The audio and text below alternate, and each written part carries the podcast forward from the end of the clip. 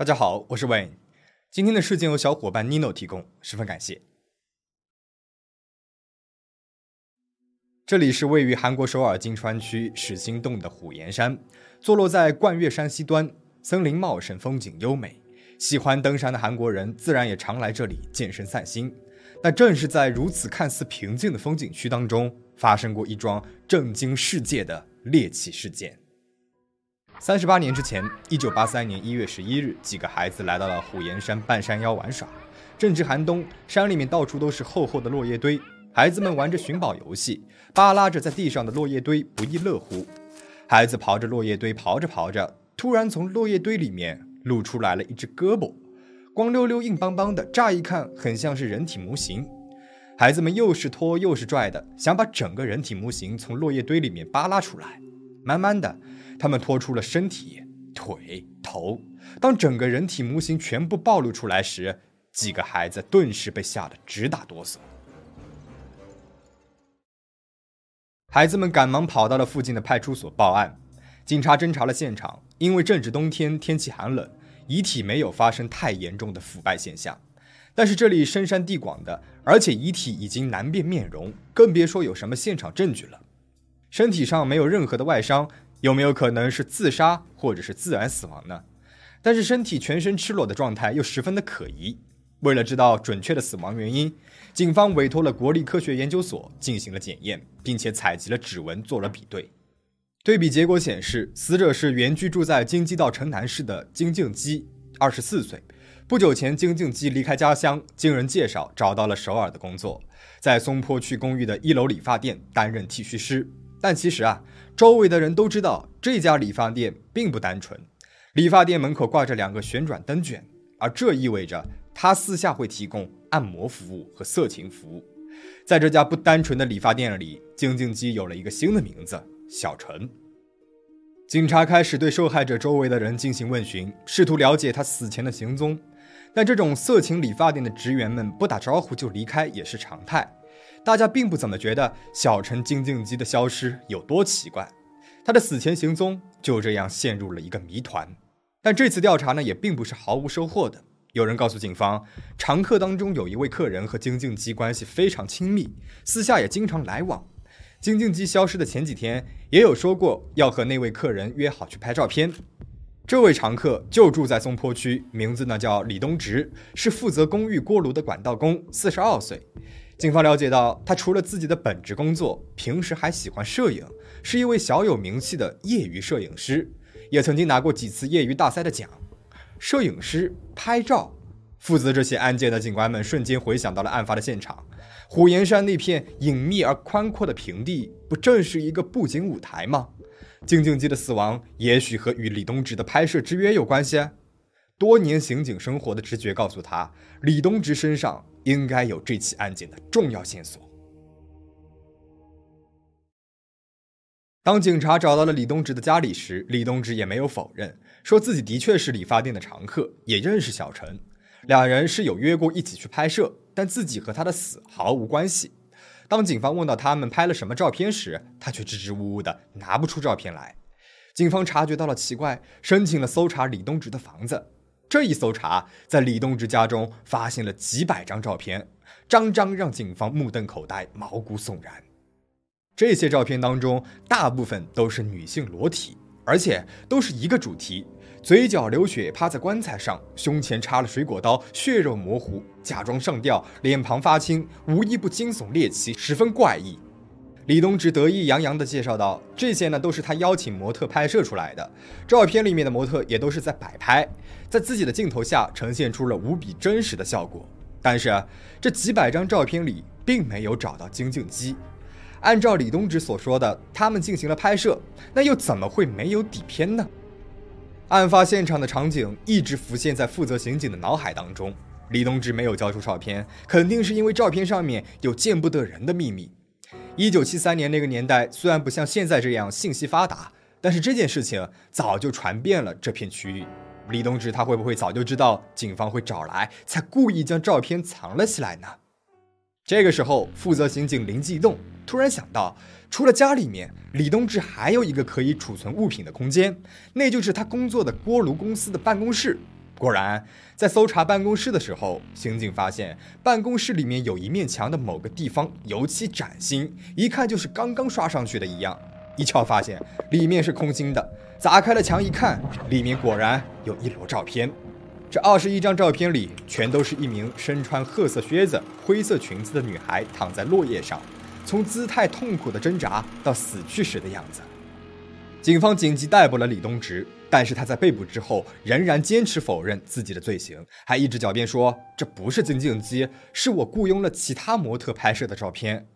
当时警方呢还不知道金敬基的长相，便找来了金敬基的熟人证人证实之后，发现照片里面的女子的确是金敬基，而且照片女子里面的穿着和他最后一次见到金敬基的穿着是一模一样的。在警方的追问之下，李东植改口了，他说。虽然我的确是约了他，但是我们只是拍了照片，可能是我走了之后他才自杀的吧。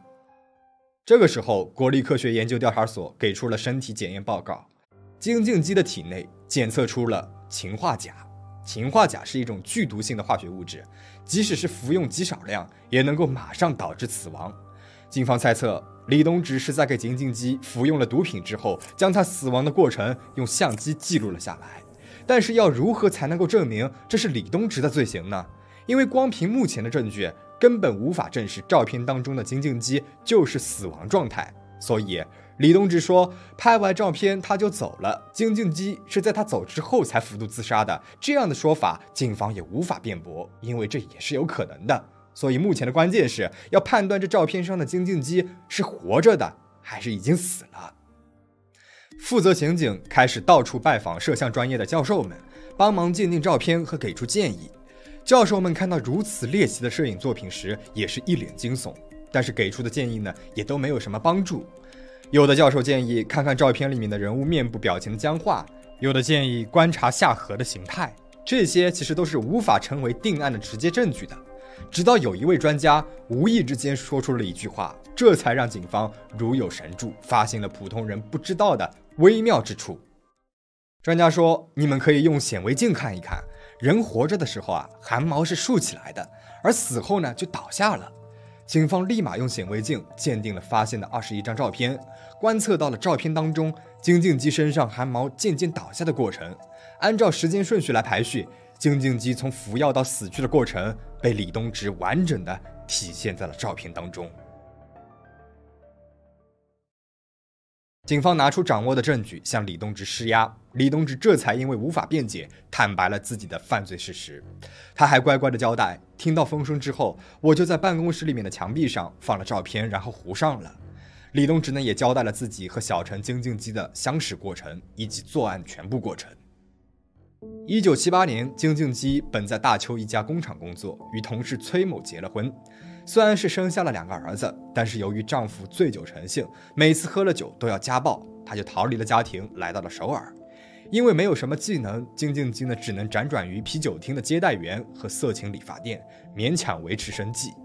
一九八二年十一月二十七日，金敬基在可乐洞小区理发店上班，李东植呢是这家理发店的常客，两个人就这样认识了。金敬基从别人那里听说过李东植靠摄影拿过很多的奖项。在上世纪八十年代，大家对于相机的印象都是摄影馆里面的大摄影机，很少有人家里面有像样的相机。而李东植每天都拿着看起来非常昂贵的日制胶片相机四处走动，还真有那么几分艺术家的样子。这一切，金敬基都是看在眼里的。有一天，李东植对金敬基说：“我给很多人拍过照片，你的身材啊，特别适合拍裸体摄像。”如果你愿意的话，肯定能够作为裸体模特大获成功，还能赚很多的钱。经历了生活的那么多磨难，从来没有被人认可表扬过的金敬基，第一次得到这样的认可，而且还是一位在他看来是拿过奖的艺术家的认可，他就瞬间的觉得有一种被人珍视的感觉，立马就陷入了李东植的花言巧语当中。此后，两个人也是多次见面，走得越来越近了。事发前一天的十二月十三日。李东植和金敬基相约第二天去山上进行裸体拍摄。金敬基呢，心里怀着成为模特赚大钱的想法，也没有多加怀疑。第二天一大早，就在理发店门口等待李东植。而此时的李东植却在心里谋划着一场真正的死亡艺术。之前他雇佣过很多模特来呈现死亡的瞬间，但是靠道具和演技诠释出来的死亡，在他眼里面总是不够真实。正当他为此深深苦恼之时，孤苦伶仃的金靖姬映入了他的眼帘。杀死一个没有亲人朋友的理发店小姐，应该谁也不会发现吧？在见面之前，李东植在小区的药店里面买了一盒消炎胶囊，并且提前在胶囊当中替换了氰化钾。为了自然的让金静姬吃下毒药胶囊，他又购买了一瓶感冒药水。两人于上午十一时左右爬到了目标地点虎岩山半山腰。李东植在案发现场安装了两台高清的尼康胶片相机，然后对金靖基说：“待会儿要脱衣服拍摄，天气很冷，为了预防感冒，还是先吃一点感冒药吧。”一无所知的金靖基将他给的胶囊放入嘴里面，喝下药水之后一口咽下。没有过多久，毒药的药效开始发作了，金靖基感受到了剧烈的痛苦，捂着心脏就倒下了，抓住肚子在地上打滚，痛苦的样子十分的狰狞。而李东植却对这一幕无动于衷，他好像等待这一刻很久了，将摄像机的镜头对准了他，连续快速的按下了快门。他的目的达到了。如果直接服用氰化钾，由于其剧毒的性质，金靖基很有可能会迅速暴毙，五官流血致死。但是李东植想要的不是如此迅速的死亡。残忍的他，为了将死亡的过程放缓，特意设计了将毒药放入胶囊当中，等金靖基吃下后，在体内消化胶囊，他便能够捕捉到最鲜活的死亡过程。金靖基在痛苦挣扎了几分钟之后，就停止了呼吸。但是金靖基断气之后，李东植又再次开始了自己的导演。他将金靖基的双手聚集到了前面，用绳子捆绑，并且将衣服一件一件脱下来拍摄。仿佛面前这具身体只是一个人体模型，一个大型玩具。直到金靖基的肢体僵化之后，李东植才结束了拍摄，敷衍地用落叶盖住了金靖基的身体，并且将他的衣服和鞋子扔到了四十米开外的林子里。缜密的犯罪过程，完美的死亡照片，让他非常满意又得意。但是他没有想到的是，正是他最引以为傲的高清胶片相机揭露了自己的罪行。如果只是一般的相机，根本就拍摄不到那么清晰的毛孔和汗毛。但是李东植使用的高清相机洗出的底片，却清晰地记录了他的罪证。能想到用这样的方式，并且如此娴熟的犯罪，不禁让人怀疑李东植根本就不是第一次做这样的事情了。警察进一步搜查了李东植的办公室和家里，相关的证据层出不穷。不仅有许多照片看起来很像是凶杀照片，在他家里面还有工业用的氰化钾，而在他的拍摄手册上有包括金靖基在内的二十多位女性的名字。难道这金靖基只是唯一的遇害者吗？李东植在审问当中说自己的行为是艺术行为，他诡辩道：“人死的瞬间是那个人的人生当中最崇高的时刻，用照片记录下来才是艺术当中的艺术。”他的这一番言论一经公开，震惊了当时的韩国社会。到底是如何扭曲的价值观，才会让李东植面对死亡如此残忍？为了达到自己的所谓的艺术成就，不惜牺牲其他人的生命，拍出这样屈辱生命的照片呢？有学者分析，他是天生的反社会人格；也有学者认为，他是后天家庭影响所形成的享乐型杀人魔。一九四零年出生于大邱的李东植，传闻当中，他的父亲也是在性关系上非常放荡的一个人，也许对李东植后来的价值观也产生了一定的影响。很早就辍学了的李东植，十四岁就失去了父母，来到了首尔，靠捡废纸和废铁等维持生计。最终，他没能够摆脱犯罪的诱惑。一九六三年，二十三岁的他因为涉嫌特殊盗窃罪被判八个月有期徒刑。之后也因为同样的罪行服刑过很多次。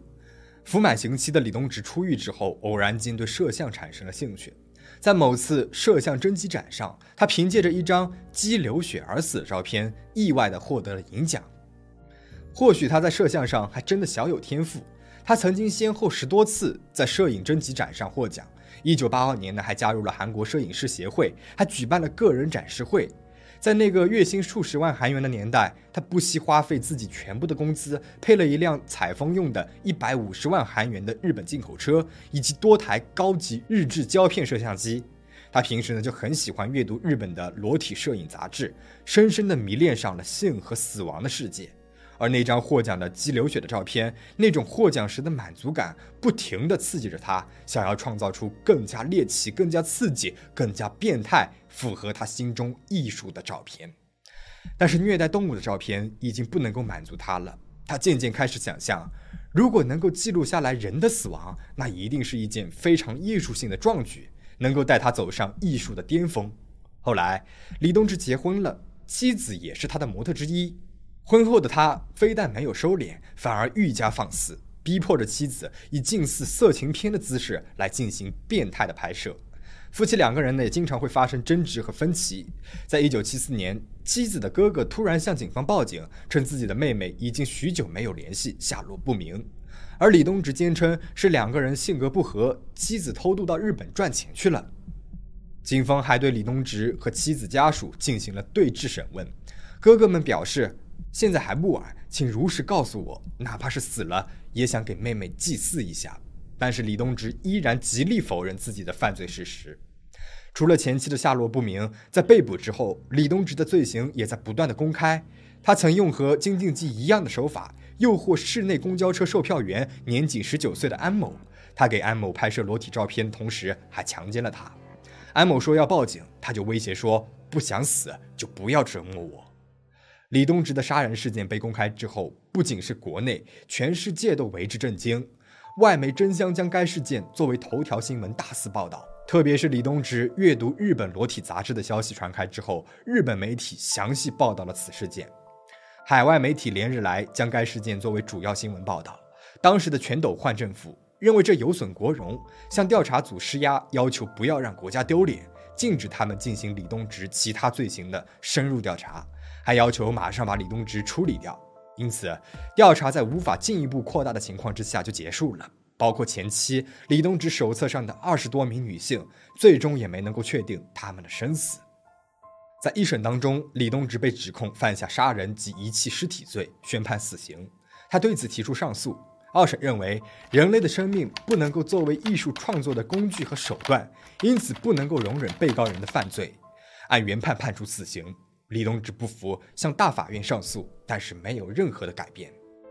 一九八六年五月二十七日，震惊国际的猎奇摄影杀人案，随着李东植的死亡就这样戛然而止，留下了无数的疑问。而金敬基的十二张照片，至今仍然在网上流传着，每每看到都让人毛骨悚然，也像是在提醒着世人，有这样蔑视生命的恶魔存在过。那么故事到这边就讲完了，我认为。不管是残害自己还是他人的生命，以蔑视生命的态度来完成的，都不应该被称为艺术。这只是满足个人邪恶欲望的发泄物。虽然艺术的领域没有界限，但我们应该以警示的态度去看待从深渊而来的欲望和邪恶。他们披着虚假的艺术外衣，明目张胆地晃荡在人间。最后，请大家保持警惕，保持安全。我们下期再见。